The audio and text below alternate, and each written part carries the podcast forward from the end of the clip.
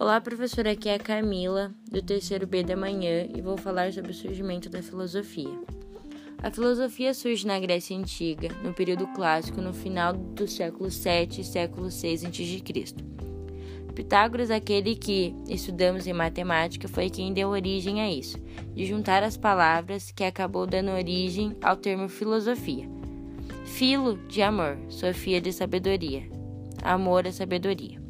Inicialmente, todas as sociedades acreditavam-se que o mito basicamente era uma narrativa criada pelos homens para explicar a origem das coisas e do mundo. E a partir daí, a mitologia começou a ser questionada por grupos que foram juntando fatos e crenças que compunham a realidade.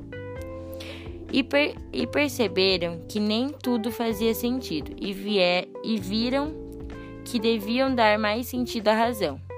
Aí entra a investigação da razão racional, em busca de conhecimento. E em busca desse conhecimento, alguns fatores históricos vieram a acontecer, como o domínio da escrita, o surgimento da polis, as leis escritas, o surgimento da moeda e as explorações das navegações. E essa história ficou dividida em três períodos: pré-socráticos, socráticos e os pós-socráticos. Os primeiros filósofos queriam descobrir o que, o, que é o mundo de uma forma racional, a cosmologia. Já os socráticos e os pós-socráticos queriam compreender a natureza do ser humano, a antropologia.